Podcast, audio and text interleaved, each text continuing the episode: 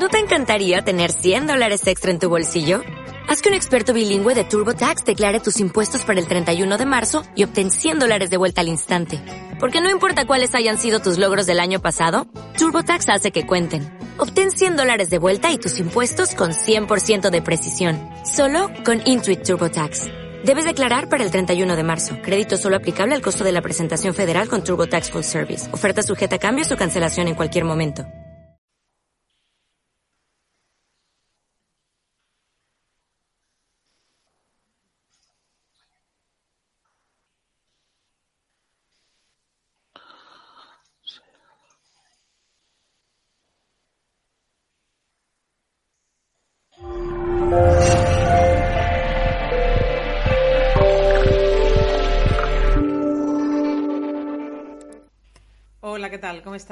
Bienvenidos y bienvenidas a un nuevo directo de Mindalia Televisión. Hoy tenemos el placer de contar con José Manuel Aguilera en una charla titulada E igual a MC2, la ecuación de la vida. Dentro de unos segunditos vamos a pasar a, este, a saludar a nuestro invitado que se define básicamente como un matemático de la palabra. Las matemáticas, las matemáticas, según nos, cuenta, está en todas partes y de hecho todos somos matemáticos. Lo que hacemos mientras estamos vivos es resolver problemas, despejar las diferentes X que la vida nos va colocando en el camino. Vamos a saludarlo dentro de un momentito, como ya he comentado, pero antes me gustaría recordaros las giras que Mindalia va a llevar a cabo por Latinoamérica y Estados Unidos. Eh, con especialistas como, por ejemplo, eh, Miquel Izarralde, Ángeles Walder, Esther Engema, Enrique Simó, Carolina Corada, Ricardo Bru y María del Mar Rodilla. Todos estos son eventos organizados por Mindalia Giras, donde estos especialistas y maestros en espiritualidad, salud y conocimiento van a estar en Latinoamérica y en Estados Unidos dando conferencias, talleres y también consultas privadas. Si quieres más información, si estás interesado o interesada, entra en www.mindalia.com o en www.mindaliatelevisión.com. En la sección giras que te vas a encontrar en el menú superior está toda la información disponible. También puedes acceder a esta información pulsando sobre el banner que te vas a encontrar en la parte superior derecha de estas mismas páginas que acabo de compartiros. Recordaros, antes de, iniciar esta conferencia, que también podéis participar en directo a través de vuestro chat. ¿Cómo? Formulando la pregunta del siguiente modo. En primer lugar, debéis poner la palabra pregunta en mayúscula, luego el país, desde donde nos estáis siguiendo, y luego ya podéis formular el texto de la pregunta en cuestión que le vamos a trasladar a nuestro invitado cuando él termine su exposición. Estamos con José Manuel Aguilera en una charla titulada E igual a MC2, la ecuación de la vida. Vamos a saludarlo. Hola, ¿qué tal, José Manuel? Hola, eh, Laura. ¿Cómo estamos? Eh, ¿Qué tal? Bienvenido. Gracias por estar con nosotros. De nada, gracias a vosotros. Te cedo la palabra. Nos disponemos ya a escucharte. Bien, pues eh, espero que resulte lo suficientemente claro y expresar todo lo que quiero expresar y condensarlo todo en media hora. No sé si seré capaz, pero bueno, lo, voy a intentar. Eh, ¿Me pasas la primera, la, hoja del PowerPoint? Vale. Eh, me presentaré, me llamo José Manuel Aguilera, eh, me defino, bueno, soy un catalán de Córdoba porque mi vengo de, provengo de una familia andaluza, pero yo he nacido en Cataluña y me siento catalán, parlo catalán. Haré 54 años este mes. Me defino como un matemático de la palabra. En realidad las letras y los números eh, son instrumentos, son lenguajes que nosotros utilizamos. Em, eso, para resolver problemas, ¿no? Em, como veremos más adelante, los números eh, no, no, tienen toda la información y realmente no podemos pensar con números. Eh, luego digo que soy un, un rebelde intelectual y que, que salí con un defecto de fábrica que es que pienso, tengo el defecto de que pienso. Entonces, yo he sido taxista 23 años en Barcelona y claro, cuando le decía esto a la gente, me decía, hombre, yo también pienso, ¿no? Entonces yo le hacía una, una prueba, la prueba del algodón, dice el algodón no engaña, eh, que puede pasar cualquier ser humano, no hace falta ni que sepa leer, ni que sepa escribir. Eh, pero que curiosamente no me la pasaba prácticamente nadie. Entonces, eso, yo en el taxi he cogido gente con tres carreras, eh, catedráticos de universidad. Claro, cuando yo le decía esto al catedrático me decía, hombre, yo con la iglesia hemos topado, yo sí, yo sí pienso, ¿no? Yo soy catedrático, nada menos, ¿no? Entonces yo decía, sí, digo, eh, pues dime, mm, ¿qué has pensado? Entonces eh, se hacía un silencio, ¿no? Porque en realidad no había pensado nada. Lo que había hecho ha sido utilizar lo que otros sí habían pensado. Entonces, eh, pensar es universal, todos tenemos capacidad de pensar. ¿Por qué? Pues porque todos somos diferentes, tenemos información en potencia, eh, tenemos una visión de algo que solamente la tenemos nosotros. Y pensar justamente es eso, es, ser diferente. Tienes algo diferente, no tienes nada, pues eso es porque no has pensado. Entonces, em, pensar no es almacenar información, pensar es procesar, jugar con la información, con esos datos para sacar nuevos, nuevos datos. Eh, entonces, toda la información que tenemos hoy en día ha sido gracias a que ha habido gente que se ha diferenciado, que ha pensado y que ha aportado esa información al conjunto. Em, pero ha sido muy poca gente, evidentemente, porque el sistema de educación está mal, muy mal. Eh, la educación no, no nos educan para pensar, nos educan para almacenar información básicamente. Pasamos a la siguiente página. Bien, eh, ¿qué es la energía? Bien, básicamente eh, la energía es, aquí pongo un, objeto que se está moviendo, ¿vale? Algo que tiene, que se mueve o que tiene esa capacidad. Einstein eh, pasó la segunda parte de su vida buscando la ecuación del todo, le llamaba él eh, que unificara todas las leyes de la física. Pero no la podía encontrar porque la tenía en las narices, que es esta, mc al cuadrado. Si os fijáis, en realidad la ecuación es la, es la base de la física cuántica. Masa por velocidad al cuadrado. Es algo que va a mucha velocidad, algo. Eh, es la vida llevada a su mínima expresión. Porque en realidad todo proviene, proviene de esa, de esa de esa parte pequeña de la vida. Digamos que serían los ladrillos de la vida. Eh, pasamos a la siguiente. Vale. En realidad, eh, la vida, eh, todo lo que percibimos es espacio-tiempo. Solamente son, mm, es cartesiana, solamente hay dos, dos, dos dimensiones. Sería eh, algo que está transcurriendo a través del tiempo. Entonces, la podemos llamar espacio igual a X. O sea, puede ser vida es espacio-tiempo y energía es masa en movimiento, que es masa, que es lo que crea el espacio, algo que es, está en movimiento. O, eh, algo, o sea, lo que crea el espacio sería ese algo, el que, y lo que crea el tiempo es que ese algo está en movimiento, ¿vale? Digamos que ese sería el mecanismo de la vida. Mm, lo que, lo que crea que existe el espacio-tiempo, ¿no? Pasamos al siguiente. Bien, eh, esto comienza en el 2005. Yo tengo una teoría que digo que todo proviene de la luz, del fotón. Entonces, eh, tenía básicamente un, un, problema que es que los físicos no le reconocen eh, la materia al, al, fotón, ¿no? Entonces, eh, pero sí, en cambio al electrón. Entonces fui a ver una, una exposición eh, en, en, en, el Museo de la Ciencia de un profesor de la Autónoma, un tal Jordi Faraudo, que hizo una exposición a nivel doméstico para que todo el mundo lo entendiera, esto de la relatividad lo remarcaba todo mucho, que yo decía, ¿para qué? Y luego lo entendí porque lo remarcaba todo. Eh, y bueno, y al final la gente hizo preguntas, ¿no? Y alguien y le hizo precisamente esa pregunta, eh, si los fotones tenían masa. Y él dijo que no, que eran energía, pero que no tenían eh, materia.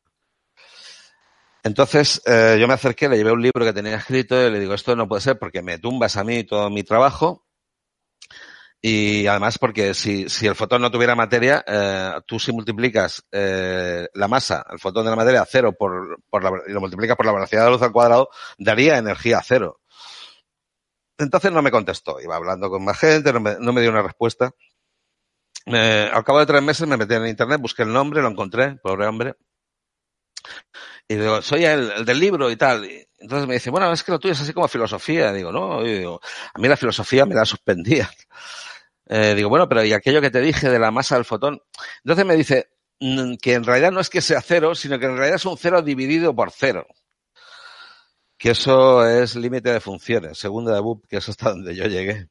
Pero claro, yo hace 15 años que había dejado de estudiar y a mí el cero dividido por cero me daba cero. Entonces le digo, bueno, pues tú sigues con, con eh, sigues enrocado en que, en que es cero. Digo, pues entonces no podemos seguir porque este es el caballo de batalla. Si me tumbas eso, me lo tumbas todo. Entonces el tipo ya no me contestó directamente, me colgó el teléfono. Yo recuerdo que estaba haciendo el taxi, entonces claro, yo iba, la cabeza me iba, yo, iba buscando una salida, que, la explicación de todo, ¿no? Entonces, eh, recuerdo que estaba ya en casa, me había acostado. Cuando acabé de verlo todo, eh, me tuve que levantar y sentarme porque me quedé tan flipado que dijo, hostia, lo que me he encontrado. Entonces al día siguiente le mandé un escrito y le digo, digo, vale, tú dices que es un cero dividido por cero. Una indeterminación, que no quiere decir que sea cero. Eh, digo, pero es que eh, digo, la ecuación de la vida en realidad es eso. En la vida no hay nada que tenga movimiento cero. Todo lo que vemos, todo lo que percibimos está en movimiento. Si cogiéramos un microscopio, veríamos cómo los átomos están vibrando. Hay una vibración. Entonces le dije, digo, digo eso, la, ecuación de Einstein en realidad es la ecuación de la vida.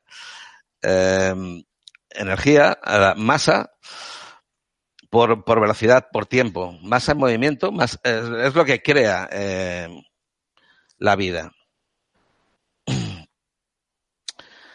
Eh, eso, eh, todo lo que vemos es materia en movimiento.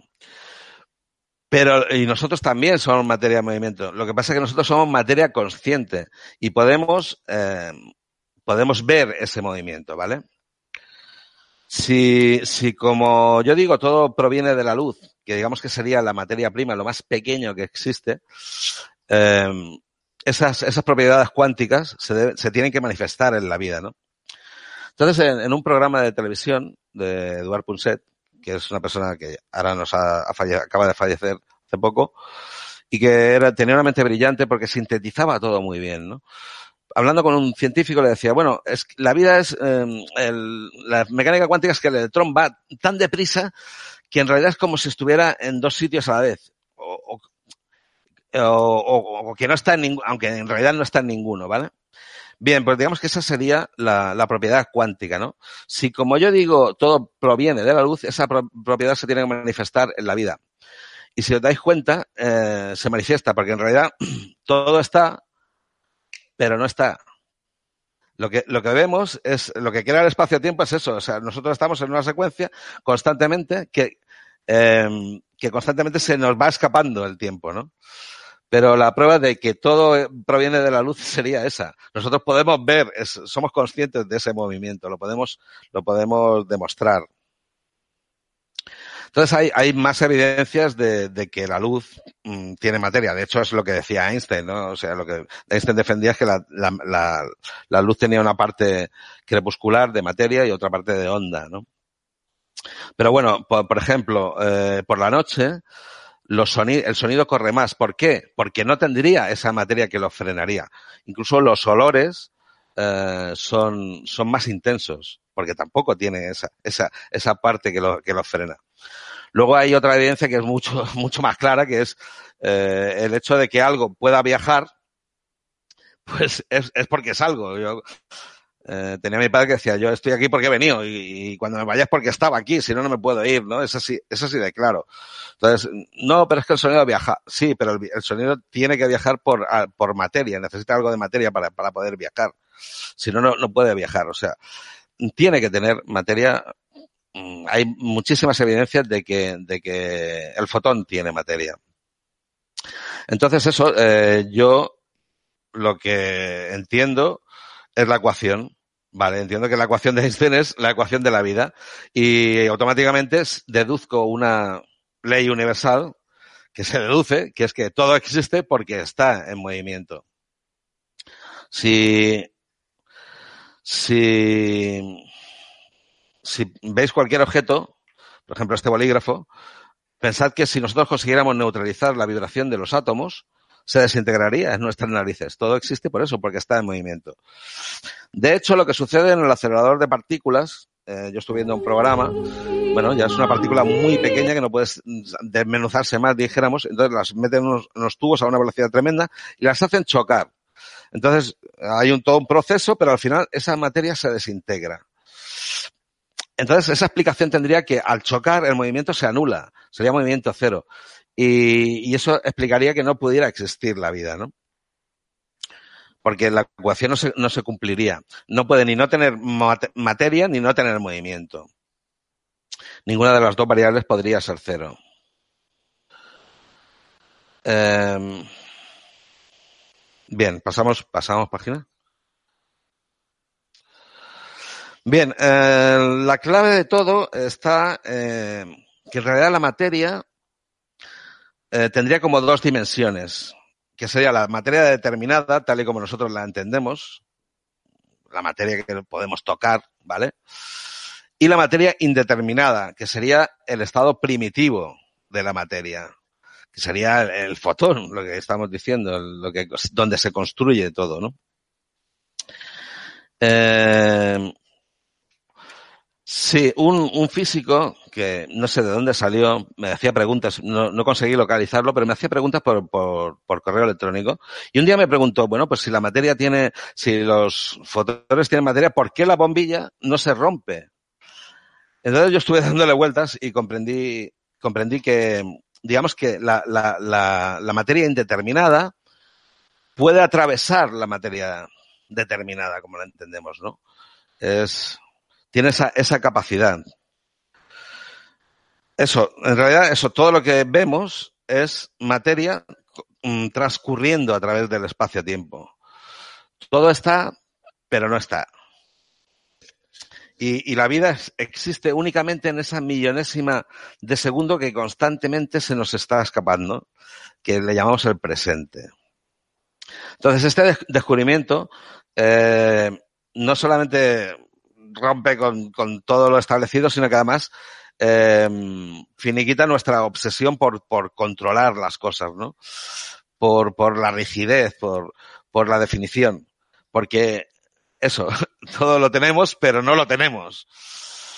Eh, no, no hay nada que esté, en realidad, como decía Calderón, eh, es, es una ficción.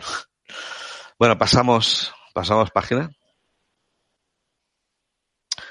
Bien, eh, eso, yo descubro todo esto en el 2005. Eh, me encuentro, claro, primero que yo no soy un científico, no tengo ningún título de nada. Y claro, eh, luego también me doy cuenta de, que la ciencia está enclaustrada. O sea que no, no, no, no puede entrar nada que, venga de fuera. Y, y, por eso quizás no, no evoluciona. Entonces un día también eh, escucho, no, veo una, una presentación en el Museo de la Ciencia de un físico que se llama ¿Por qué MC al cuadrado? Entonces yo dije, bueno, pues esto es alguien que ha descubierto lo mismo que yo.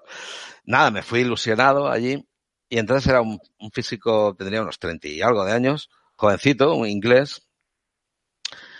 Y, y bueno, eh, el tipo pues soltó allí un, un, algo que era completamente infumable.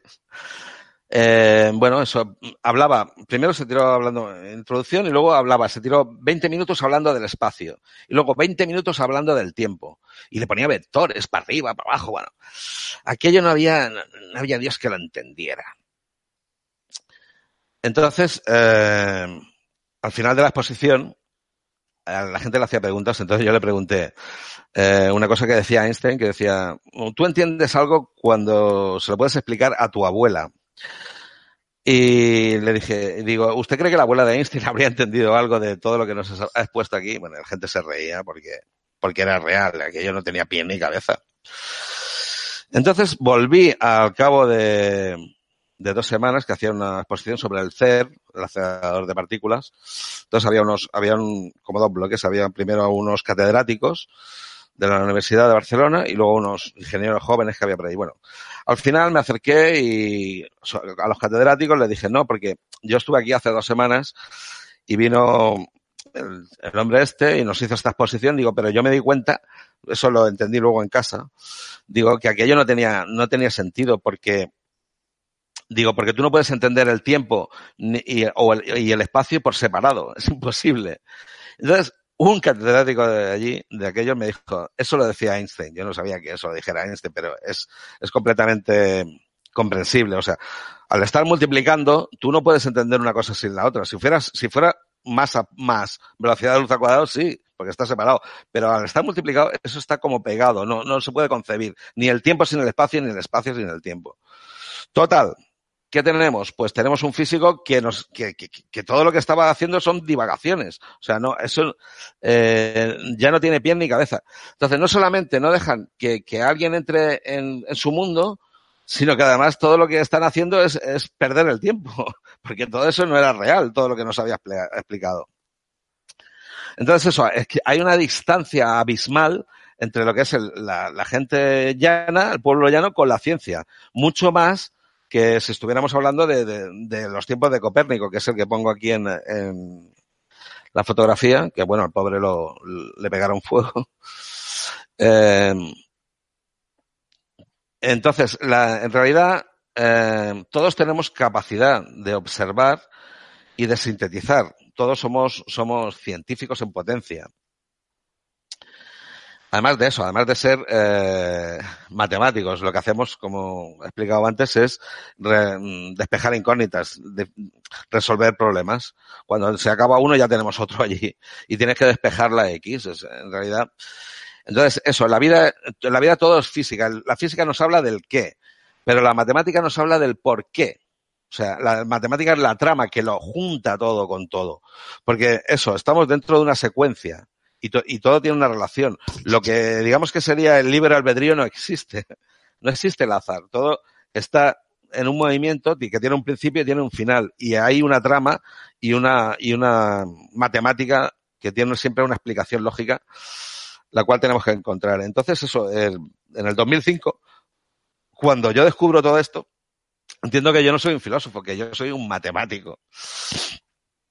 Porque eh, cuando veo que tengo una ley universal, que he descubierto una ley universal que no es mía, sino que está ahí, eh, entiendo que eso, que yo soy un matemático. Y desde entonces me defino como un matemático de la palabra. Bien, eh,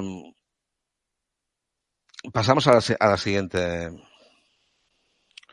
Bien, eso, las palabras, como he dicho, y los, y los números son instrumentos, son lenguajes que nosotros utilizamos para, para, resolver problemas. Pero, como he dicho antes, también los números no poseen toda la información. Digamos que Einstein, a través de los números, llega a una ecuación. Pero digamos que los, los números, los, los, los árboles, no le dejaban ver el bosque. O sea, desde fuera, ¿no? Entonces, eh, los físicos no piensan con números. Lo que hacen es eh, desarrollan una idea, que la idea siempre va por delante, y luego esa idea la, la, desarrollan con números, pero no hay ningún físico que piense con números, nadie puede pensar con números. Entonces, eh, pongo un ejemplo de cómo Einstein eh, tiene su...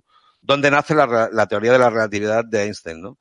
Y eh, Einstein estaba trabajando en, de, en un sitio de patentes en Suiza y un día se montó en el autobús y iba fijándose en, en un en un reloj de un campanario y pensó que si ese autobús de repente eh, comenzara a ir a mucha más velocidad, pero una velocidad mucho más bestia, eh, el, el, reloj de su, de su muñeca eh, iría a, a, la, a, una velocidad, pero en cambio, el, comparado con el reloj del campanario, el reloj del campanario iría mucho más lento, cada vez a mayor velocidad, más, más lentitud. Y de aquí, de esa idea, nace la, la teoría de la relatividad de Einstein. Luego él la, la desarrolla con, con, números, pero, pero eso, los números no están muy limitados a, a, lo que es la información. Yo llego a través de otras vías y claro, lo veo todo, lo entiendo. Bien, pasamos a la siguiente. Bien, eh, eso, ¿dónde nos lleva eh, todo esto? Bueno, eh, eso, el, todo comienza con el Big Bang, que es un estallido de luz. digamos que toda esa luz, de alguna manera, eh, al enfriarse, a perder velocidad, eh, la física cuántica es eso, es que el electrón va tan rápido que no se puede, no lo, no lo podemos mm, cazar, ¿no? Pero digamos que al, perder esa velocidad, de alguna manera se juntan partículas pequeñísimas para crear la primera mm, partícula de materia determinada, como nosotros la entendemos, que podría ser el electrón o el protón o la que sea. Eh, entonces, eh, yo estuve viendo un, un, reportaje sobre el Big Bang y luego vi, otro sobre el, sobre el acelerador de partículas y me di cuenta de que el proceso era eh, del Big Bang era el mismo, pero al, al, revés que el de que el del acelerador de partículas. Primero se quedaban unas cosas más pequeñas, luego pero lo otro era el mismo proceso, pero a la inversa. Eh, eso. Entonces, eh, claro, ¿qué habría detrás del espacio-tiempo, de la vida? Eh, ¿Dónde iría la materia que se desintegra en el acelerador de partículas? Porque hay una ley de, que dice que la materia ni se, ni se destruye, ni se, sino que se transforma. Pero en realidad sí que se destruye, porque en el acelerador de partículas ya se desintegra. Entonces, ¿qué habría detrás de, de la vida, no? Bien, pues lo que habría detrás de la vida es lo que había antes de, de la vida, o sea, el no espacio-tiempo. Sin embargo, como he dicho antes, el no espacio-tiempo es algo que nuestro cerebro no puede, no puede concebir. Entonces, eh, digamos que lo que no habría sería ni, ni cielo ni infierno. Eso sería eh, la imaginación humana, eh, que es muy, muy atrevida. Bueno, antiguamente cuando Copérnico pues pensaban que los, que los barcos se caían y había de, monstruos y cosas, pues eso es una cosa de, de la imaginación.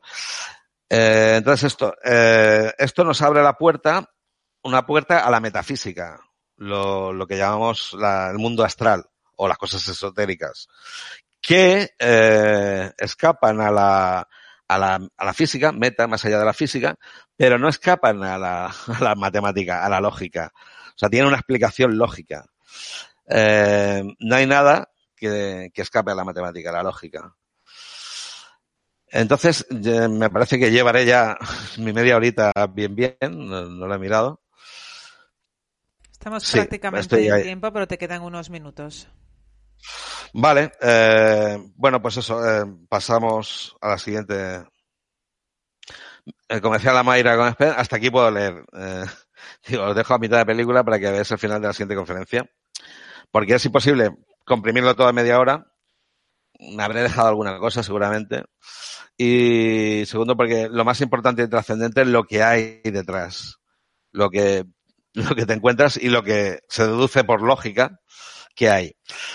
Y bueno, es una información muy revolucionaria que, que en el momento que se entienda, pues va a darle la vuelta al mundo como un calcetín.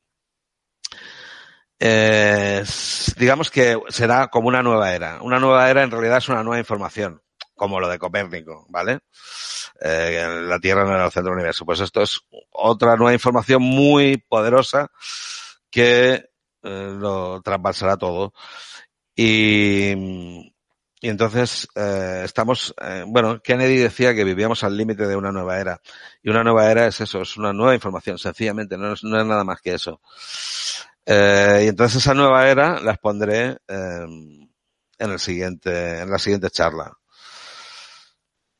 En fin. Comenzamos entonces si con el turno de sí. preguntas. Perfecto. Bien, pues vamos a darle ya lugar a esa ronda de preguntas, pero antes me gustaría volver a recordarles a todos las giras que Mindalia está llevando a cabo por Latinoamérica, por Estados Unidos, con especialistas como María del Mar Rodilla, Adolfo Pérez Agustí, Miquel Izarralde, Ángeles Walder, Esther Enguema, Enrique Simó, Carolina Corada y Ricardo Bro. Todos son eventos organizados por Mindalia Giras, donde estos especialistas van a estar en Latinoamérica y en Estados Unidos dando talleres, conferencias y consultas privadas. Toda la información la tienes en www.mindaliatelevisión.com en la sección giras o en www.mindaliatelevisión.com, perdón, también en la sección giras que está en el menú superior.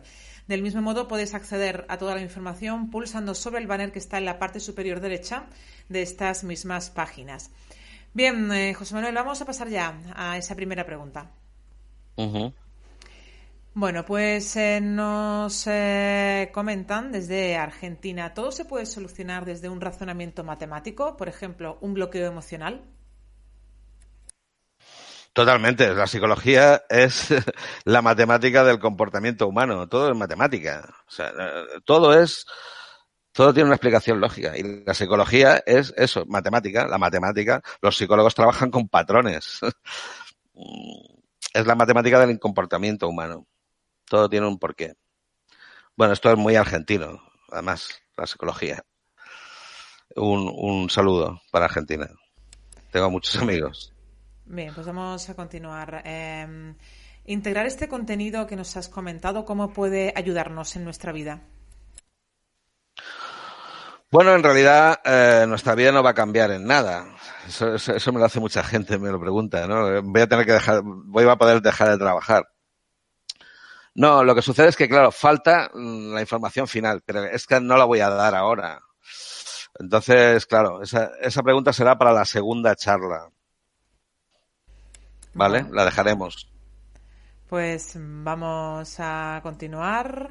Em, nos dice también desde España, Rocío, ¿las personas con distintos lenguajes concebimos el mundo de la misma forma desde el punto de vista de la matemática?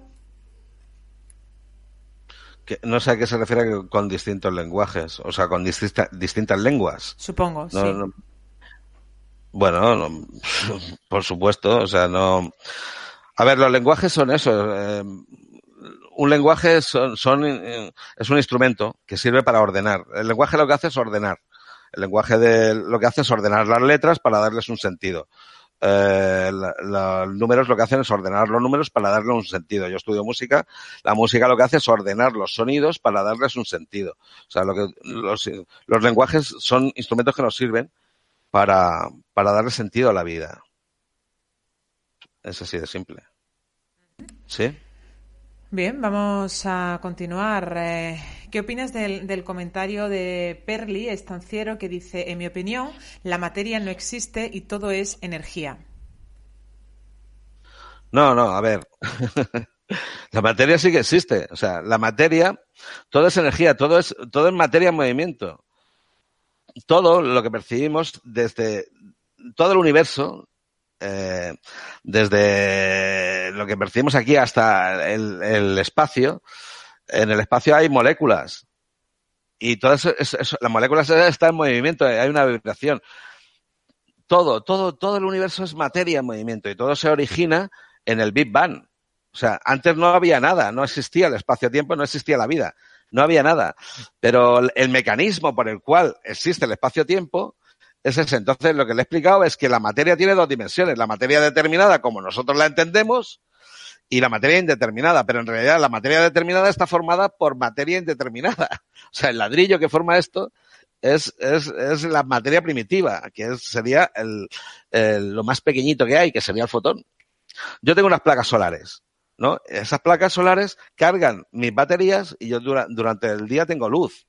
Entonces, eh, em, digamos que, que el fotón tiene, tiene, esa, eh, tiene materia. Lo que hacen es cristalizar toda esa materia para que luego yo pueda tener luz por la noche. Pero en realidad, eso es lo que hace, por ejemplo, los árboles. Lo que hacen los árboles, almacenar la energía, la almacenan en, madera y luego esa madera tú la coges y la, y la quemas en un de y tienes energía. ¿vale? En, un, en una de fog y tienes, y tienes energía. Pero eso ese sería lo mismo, o sea, lo que están almacenando es la materia de la luz. Pero en realidad todo está formado por luz. Todo, absolutamente todo. Todo es luz, que es materia, que es energía. O sea, la materia es energía. Todo, todo es energía. Absolutamente todo. Es vida, es materia en movimiento. No sé si, yo creo que se entiende, yo por lo menos lo entiendo muy claramente, pero bueno, no sé hasta qué punto la gente lo entiende o no o lo he llegado a explicar. Me he hecho un poco de lío, pero bueno. En fin. Bien, ¿por dónde apunta la revolución que dices que se dará al comprender esta información? En el momento en que esta información se. Bien, claro, claro. Volvemos a lo de antes. eh, claro, entonces te tengo que explicar mmm, el, la segunda parte, que no te la voy a explicar, porque entonces no me, no me verán es que parece la segunda ser que la gente no termina de entender muy bien eh, todo el, contenido que has dado, quizá porque queda todavía algo incompleto. Pues no sé si podrías apuntar alguna de las cositas, aunque no las desarrolles en profundidad. Bien, pero sobre todo el qué. O sea, por ejemplo, me has preguntado eso y ya le he dicho, la materia que dice que no existe la materia, claro que existe, si todo es materia. La materia es masa, es masa en movimiento. Y, es la vida, todo es materia en movimiento. Lo que no, donde no existe nada es antes del Big Bang, que no existía nada, el no espacio-tiempo. ¿Vale? Pero digamos que eso nuestra mente no puede, no puede concebir nada que esté fuera del espacio-tiempo. ¿Vale? Que es lo que hacía el físico aquel. O sea, el tío ese se, se hacía, eh, con perdón, bajas mentales. O sea, le ponía vectores al tiempo hacia arriba, hacia abajo. Eso, eso no era real, eso era una, unas divagaciones suyas que hacía. Tú no puedes entender el espacio o el tiempo por separado. Entender el espacio por separado y el tiempo por separado. ¿Vale? Y la explicación está en la misma ecuación, o sea, masa por velocidad. O sea, es una cosa que está pegada. Es como la plastilina cuando la juntas, aquello no lo puedes volver a poner en su sitio. Eso ya está pegado, eso ya no lo puedes entender por separado. Es imposible sí, eh, la pregunta iba por dónde apunta la revolución que comentabas al terminar tu exposición, que dices que se va a realizar cuando esta información realmente sea integrada o se, llegue a comprender. Sí, eh, a ver, cada, cada nueva información, cada nueva era es, eh, es tiene una importancia, va, va en progresión geométrica, ¿vale? La importancia de cada nueva información, por ejemplo, eh, la rueda o el fuego o lo que la Tierra no era el centro del universo, eh, si os dais cuenta cada vez tiene, eh, tiene como mucha más importancia y es mucho más revolucionario, ¿no? El hecho de darnos cuenta de que no éramos el centro del universo, pues nos hace dar un salto evolutivo. Pues digamos que lo que hay detrás de esto, que no lo voy a decir, pero que es evidente que es así, porque por lógica no tiene otra, no tiene escapatoria. Es lo que, esa nueva información es lo que va a revolucionarlo todo, ¿vale?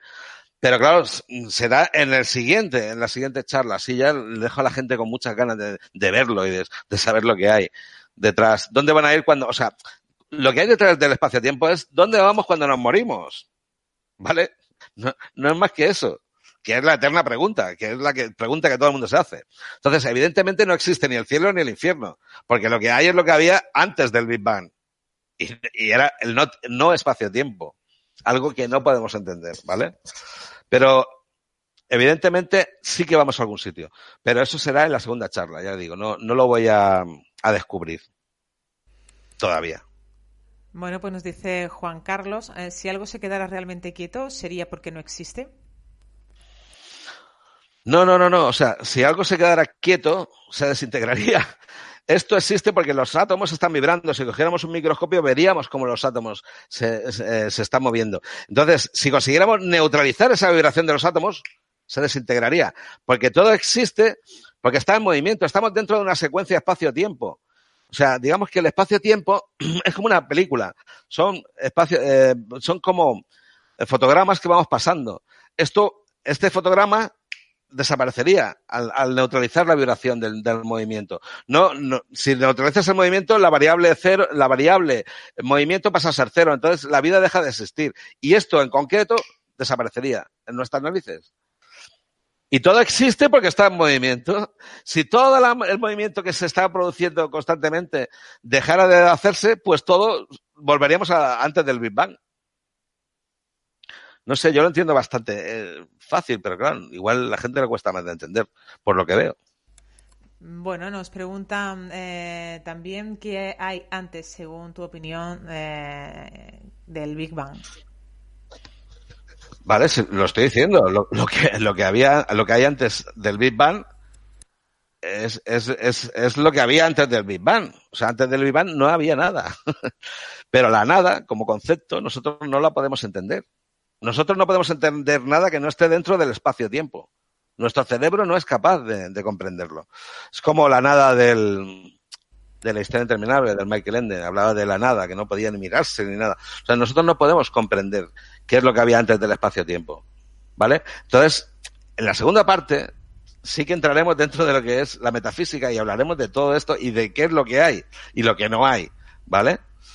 Y claro, entonces quedará mucho más claro, pero lo que pasa es que en media hora es imposible.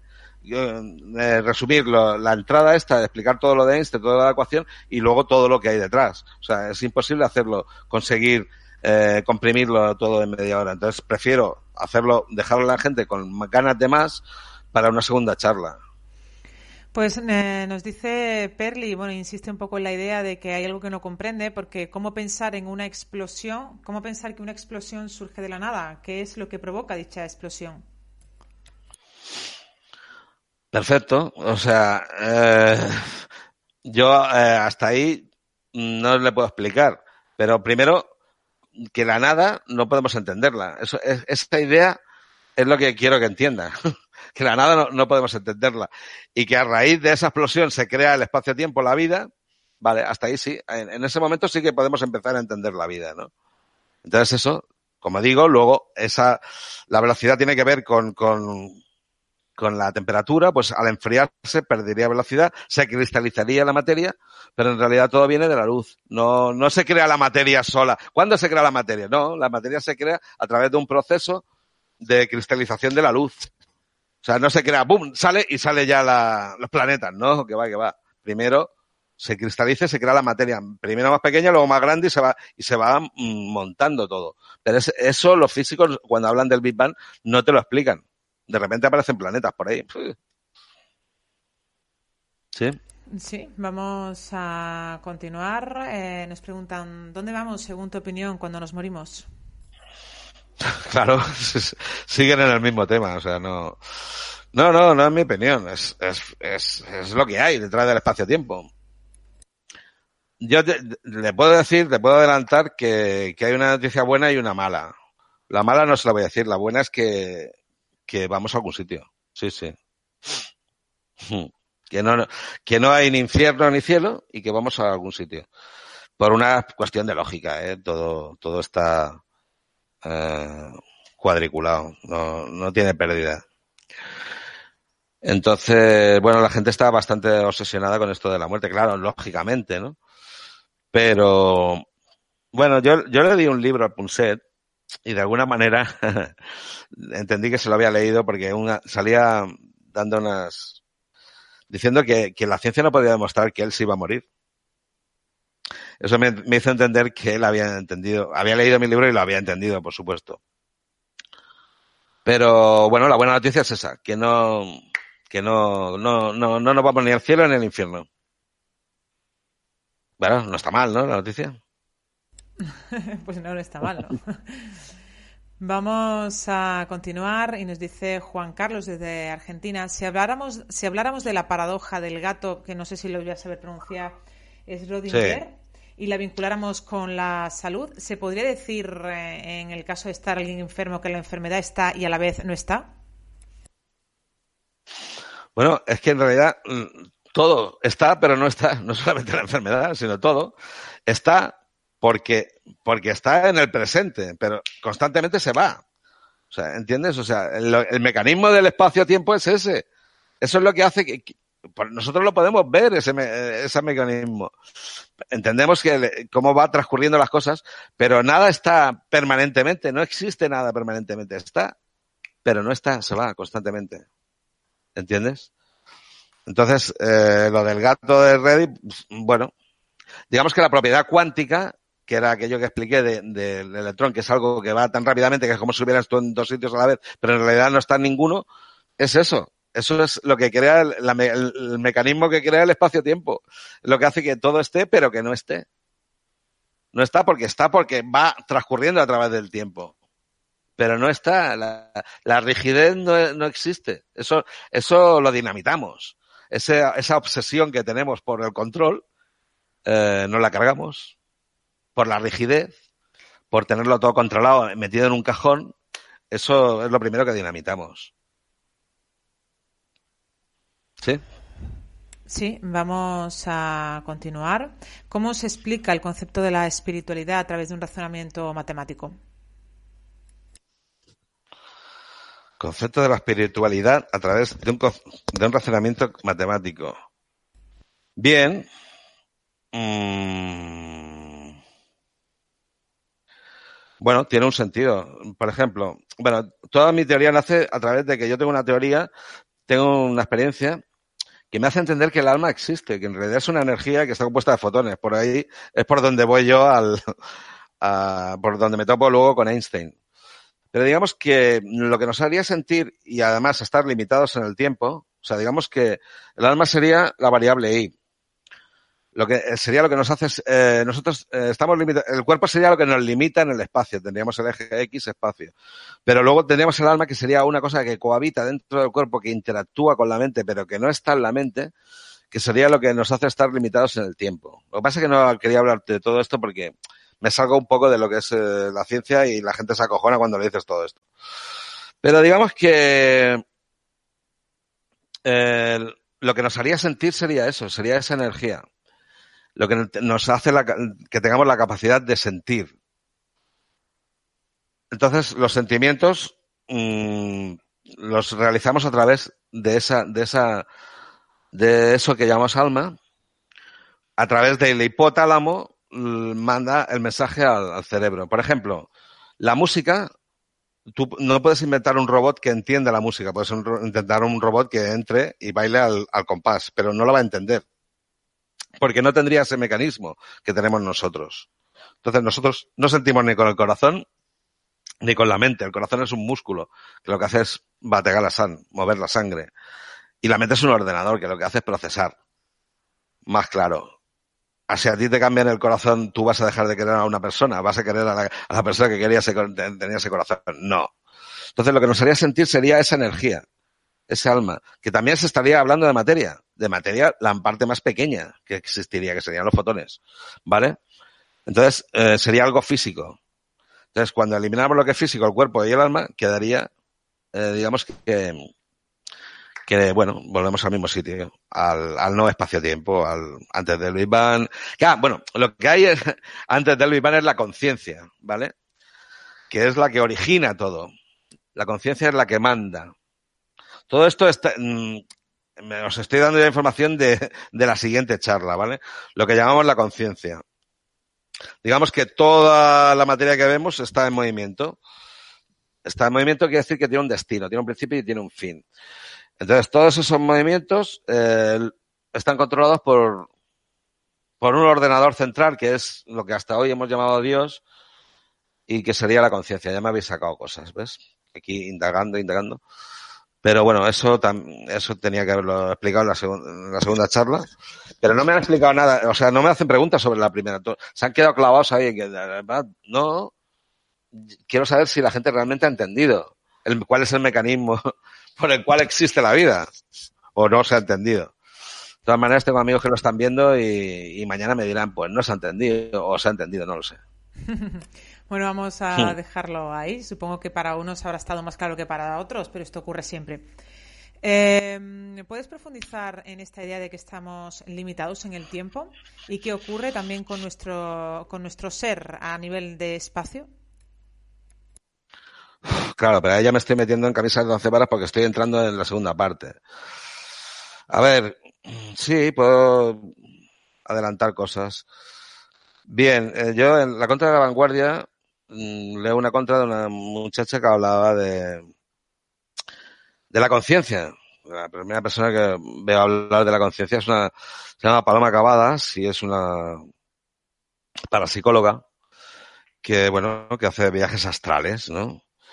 Entonces dice que, que todos los hacemos, que cuando dormimos lo que sucede es que la conciencia desconecta del cuerpo, del espacio. Pero en realidad no es del cuerpo, es del cuerpo y el alma, del espacio y del tiempo, de las dos variables. Y que cuando despertamos, boom, como que se acopla, ¿no? Eh, bien. Pero claro, la pregunta que nos encontramos es por qué utiliza la conciencia, digamos que son vehículos que la conciencia utiliza para, para crear el espacio-tiempo, para que podamos estar dentro del espacio-tiempo. Pero claro, la pregunta es ¿por qué utiliza esos vehículos? Y entonces la, respuesta es obvia.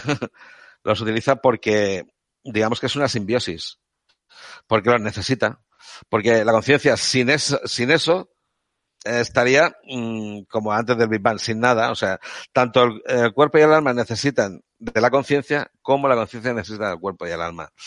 Es una simbiosis. Em, pero eso, está, estoy ya metiéndome ya en, en el terreno metafísico y, y estoy desvelando ya demasiadas cosas. bueno, pues vamos a lanzar ya. ¿Sí? Dime. No, no, sí, ah. dime. Pues nada, que vamos a lanzar ya la última pregunta. Eh, bueno, nos preguntan si tienes alguna bibliografía a la que acudir para eh, profundizar en este asunto. Bueno, el, problema es que no. Bueno, eh, yo tenía un libro que se llama Prohibido Pensar, pero es un libro que no, no lo van a encontrar porque lo he ido vendiendo yo por mis cuentas, por mi cuenta y tal. ahora estoy haciendo otro, pero realmente de que hable sobre este tema, no, no, no tengo nada escrito y no, no, no, no lo pueden encontrar.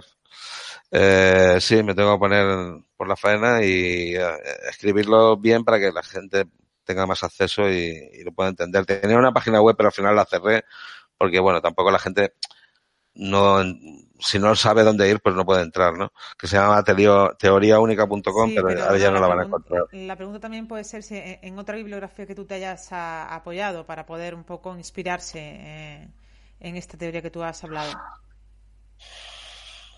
No, yo me, mm, yo no, no he estudiado, dijéramos, no soy, pero bueno, he leído cosas de Einstein. Por ejemplo, eh, eso, eh, hablando de lo que es la distancia entre lo que es el mundo de la ciencia y lo que somos la gente de a pie, eh, una vez a Einstein le, hicieron una pregunta a un periodista y le preguntaba que, que si él cuando, cuando tenía una idea original la apuntaba en un papel. Y Einstein le contestó, si yo tengo una idea original, no se me olvida, ¿no? Eh, para lo que es eh, el hecho de pensar y de ser diferente, de, que todos tenemos información en potencia y que esa información es, tiene que ser el fin de la educación, buscar en aquello lo que difiere esa persona, primero para que aquella persona se realice y luego para que aporte algo al conjunto. Pues en otra de estas, eh, a Einstein le preguntaron que, un periodista le preguntó que si le podía explicar eh, lo que era la teoría de la relatividad. Y esto es muy buena. Entonces Einstein le contestó, dice, sí. Dice, sí, sí, sí que puedo. Dice, ¿usted sabe cómo se fríe un huevo? Entonces el periodista le dijo, sí, sí, claro. Dice, vale, pues eh, eh, explíquemelo. Explíquemelo a mí cómo se fríe. Dice, pero tenga en cuenta que yo no sé ni lo que es un huevo, ni lo que es una sartén, ni lo que es el fuego, ¿sabes?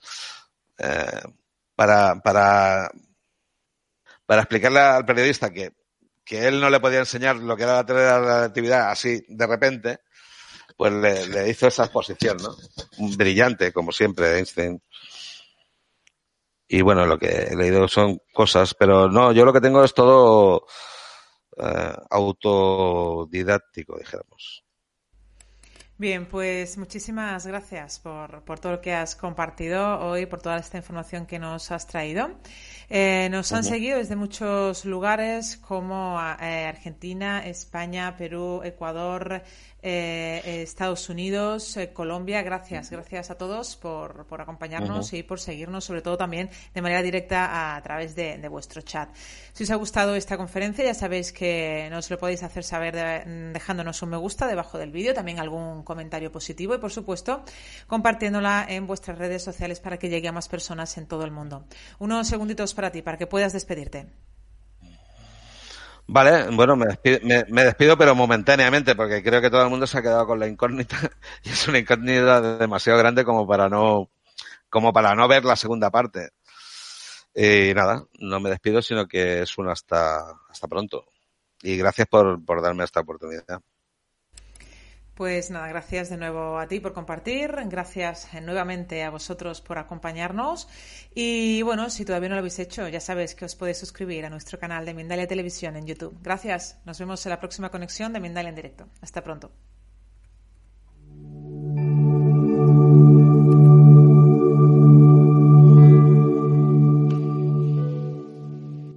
Dale más potencia a tu primavera con The Home Depot. Obtén una potencia similar a la de la gasolina para podar, recortar y soplar con el sistema OnePlus de 18 voltios de Ryobi desde solo 89 dólares. Potencia para podar un tercio de un acre con una carga. Potencia para recortar el césped que dura hasta dos horas. Y fuerza de soplado de 110 millas por hora. Todo con una batería intercambiable. Llévate el sistema inalámbrico OnePlus de 18 voltios de Ryobi. Solo en The Home Depot. Haces más. Logras más.